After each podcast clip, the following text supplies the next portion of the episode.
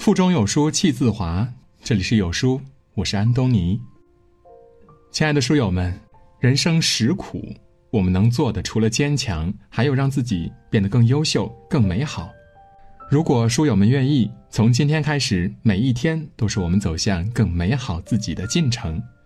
有书早晚安打卡小程序已经重磅上线了，在这里可以和千万书友一起早晚安打卡，迎接崭新的人生。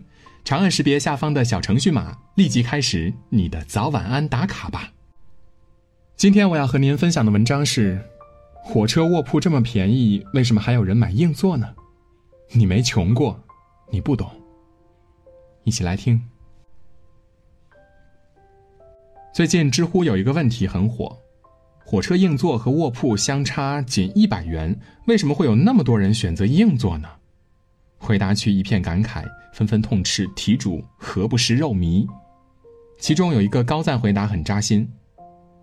很遗憾，在中国，绝大部分家庭没有达到火车票自由。二零一九年第三季度，居民人均可支配收入两万两千八百八十二元每年，其中中位数是一万九千八百八十二元每年，换算成月薪才两千多元。也就是说，即便这么低的收入标准，全国还是有百分之五十的人没有达到这个数。这些中等收入以下的家庭远远没有达到火车票自由的档次，怎么可能为了几个小时的舒服多花那一百块钱呢？说实话，看到这样的提问，我心里很不是滋味。为什么有卧铺不买买硬座呢？为什么火车上有那么多人吃方便面不点盒饭呢？为什么很多人大热天儿去挤公交、地铁不打车出行呢？原因还不是只有一个，穷。对于一些自幼衣食无忧的年轻人来说，一两百块钱可能就是一顿饭钱。他们很难感受到穷苦大众的滋味儿，自然也就无法理解不用钱换舒适的做法了。就像手机有百分之百的电量的时候，掉百分之一的电可以忽略不计。可当手机电量只有百分之十，还没有地方充电的时候，掉百分之一的电，可就要命了。知乎上有一个类似的话题：生活富足如何限制了我们的想象力呢？网友 Nobody 的回答震惊了不少人。一五年回国，父亲跟我说他资助了一个本地乡下的小学建了个操场。我开玩笑说：“我什么时候变成了富二代了？你都不告诉我。”他说：“这个小学一共就两个班。”几十个学生基本都是留守儿童，建个水泥操场只花了五千块钱。我看了看手上的新 iPhone，惊讶的说不出话来了。很多时候，穷人的困苦我们无法想象，有的人可能只是活着就已经拼尽全力了。这个世界总喜欢以己度人，你看惯了灯红酒绿、繁华的街道和高楼大厦，就会误以为贫穷和疾苦不存在了。那是因为你没穷过，不知道而已。在贴吧看过一个故事，楼主说，前几年在医院实习，有一天夜里呢，急诊室冲进来两位农民工，一位呢用左手紧紧的握住右手，鲜血直下；一位呢拿着一个酒瓶，瓶里泡着半截手指。导师说，现在接还来得及，以后手指功能基本不受影响。他问，要多少钱？我导师说。三千左右吧，他愣了一下，说：“那如果要截掉呢？”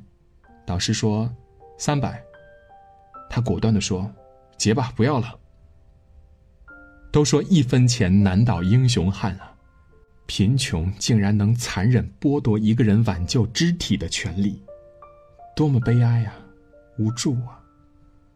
有人说，贫穷是一面隔绝美好生活的透明屏障。前面就是光明，却始终无能为力。穷人连开玩笑都不敢说“我没钱”，因为这真的是一句大实话呀。在中国，多少人的收入是一块钱一块钱叠加起来的？我曾经见过路边卖油条豆浆的两夫妇，丈夫不小心找多了十块钱，发现之后呢，追着客人跑了几分钟。那个客人戴着头盔，骑着摩托车，根本听不见，踩着油门拐个弯就不见了。妻子气得摔在地上，膝盖都磕出血来，边哭边骂丈夫是瞎子。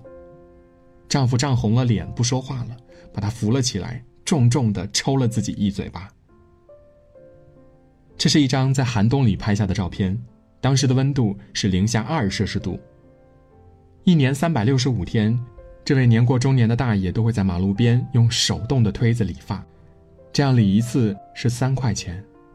无论多么寒冷的环境，都不能戴上手套，也不能揣在兜里，只能紧紧地握住冰凉的推子。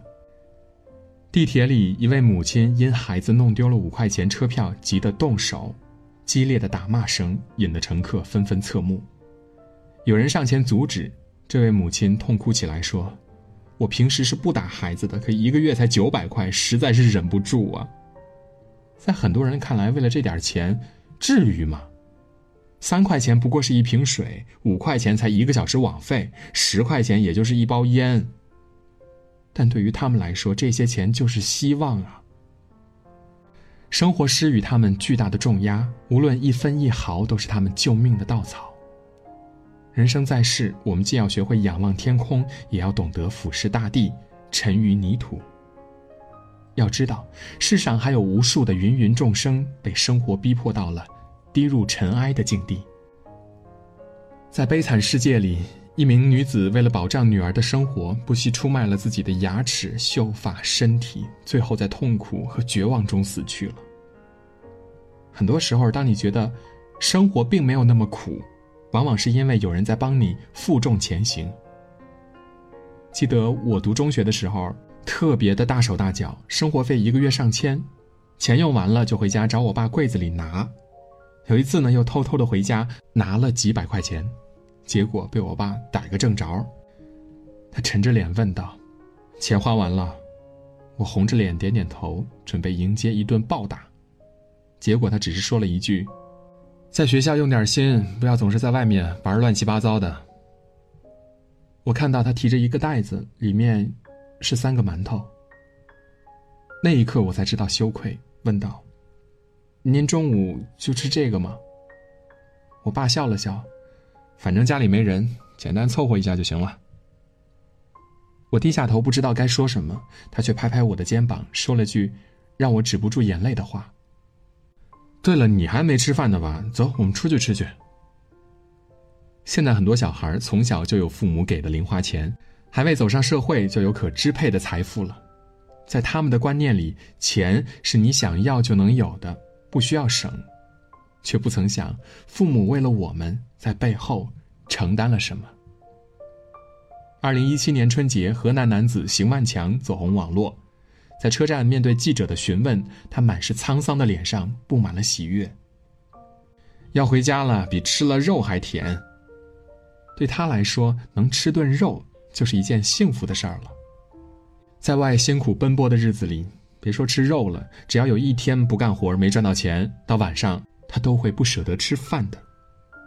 毕竟为人父母，上有老下有小，为了养家，他没有喊苦叫累，更没有去享受安逸的生活，只是默默的承受着，把一切心酸吞进肚子里。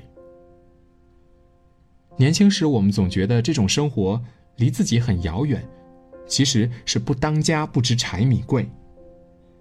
直到工作以后，钱是自己挣的，才开始心疼钱了。物业、水电、房贷、汽油，全都是开支。衣服根本不舍得买贵的，三件儿才抵得上学生时代的一件儿。有时候晚上洗澡，洗发露不小心挤掉了一点儿，都心疼的不得了。王尔德说：“在我年轻的时候，曾以为金钱是世界上最重要的东西，现在我老了才知道。”的确如此。成长会让一个人明白，生活分两种，不容易和更不容易。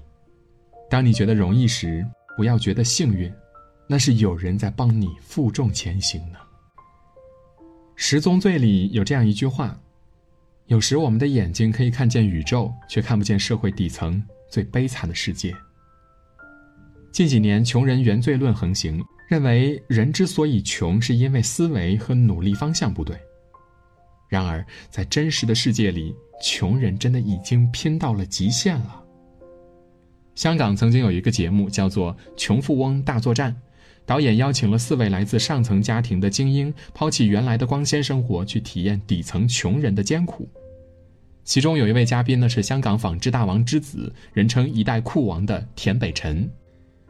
对于即将开始的贫穷生活，他自信地说：“我始终信奉自由市场。如果你有斗志，即便是弱者也可以变为强者。”田北辰的挑战是体验一名清洁工的真实生活。根据节目要求，他上交了自己的现金、银行卡、电话，也不能向朋友求助。领取了一天五十港币的生活费后，他住进了一点六平方米的龙屋，和三十多户邻居共用一个公共卫浴。田北辰没有想到，如此简陋的居住条件，一个月竟然要一千多元的租金。四周有邻，大多是领着低保的住户。除去生活的开支，所剩无几了。第一晚，田北辰无法入睡，提前规划起第二天的上班路线，发现上班要坐的巴士一趟就要十三元多，一来一回二十七元，剩下的二十三元就是生活费了。要安排一日三餐，无论怎么分配，那都是不够的。到了第二天，田北辰正式开工了，可是才开始两个小时，他就吃不消了。原计划在两个小时里清理一整条街的垃圾桶，因为动作慢，根本做不完，只好在午饭时间继续工作。好不容易等来了下班时间，终于可以去吃饭了，却发现手里的钱只买得起最便宜的三明治，但由于体力耗费过大，这点食物根本吃不饱。一天下来，田北辰早已经筋疲力尽了，一起同行的同事竟然还要赶往下一场工作。他们说，一份工作根本无法支撑生活，多一份工作才有多一份收入啊！这种高强度的工作模式让田北辰觉得很不人道。才过了两天，就决定提前结束这次贫穷生活的体验。他一脸疲惫地说：“很奇怪，我这两天只是考虑吃东西，完全没有什么盼望，我什么都不想，努力工作只是希望吃一顿好的。”至此，他终于明白了穷人之所以穷困的原因，他们根本没有多余的时间和精力去改变环境，能做的只有果腹眼前的生活了。毕竟在温饱之前，别无选择。因为没钱，不得不选择住在偏远的地方；因为住的偏远，不得不在路上花费大量的时间；因为花费很多时间在路上，就没有时间用于提升自己了。到最后呢？只能渐渐成为一个麻木的工作机器，无力做其他任何的事情了。所以，当你站在安全地带时，不要嘲笑处于危险的人挣扎的样子有多难看了。正如《了不起的盖茨比》中说的那样，每当你想批评别人的时候，要记住，这世上并不是所有人都有你拥有的那些优越条件。每个人的生命里，多的是风雨难熬的日子。生活也大多是千疮百孔的，但无论夜里如何崩溃痛哭，到了第二天，太阳都会照常升起的。余华在《活着》里写道：“没有什么比活着更快乐，也没有什么比活着更艰辛了。没有谁的生活比谁的更容易。我们都知道生活很苦，但只有走下去、活下去，才会有转机。”某视频网站上有一位九零后的独腿搬运工，他小时候右腿被截肢了，只剩下短短的一截，父母身体也不好，他只能用残破的身躯养活整个家庭，运输几十斤的水泥，搬一整车的砖头，这样一天下来，工作能赚六十块左右，一个月加起来也只有两千多块钱。生活很苦，但从他的眼神里能看出坚毅与希望。在河北保定，一位网友上传了丈夫回家的视频。门外天寒地冻，丈夫辛勤工作了一天，笑着掏出了藏在怀里保温的好吃的，黝黑的脸上满是幸福。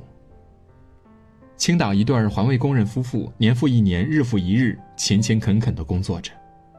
每天，他们一人清扫，一人收起，分工到位，熟练麻利。生活虽然是很枯燥，但脸上总洋溢着笑容。他们用汗水擦亮街道，思想和情感早已与城市融为一体了。廖一梅在《像我这样笨拙的生活》里说：“人应该有力量，揪着自己的头发，把自己从泥地里拔起来。生活艰苦，我们除了坚强别无选择。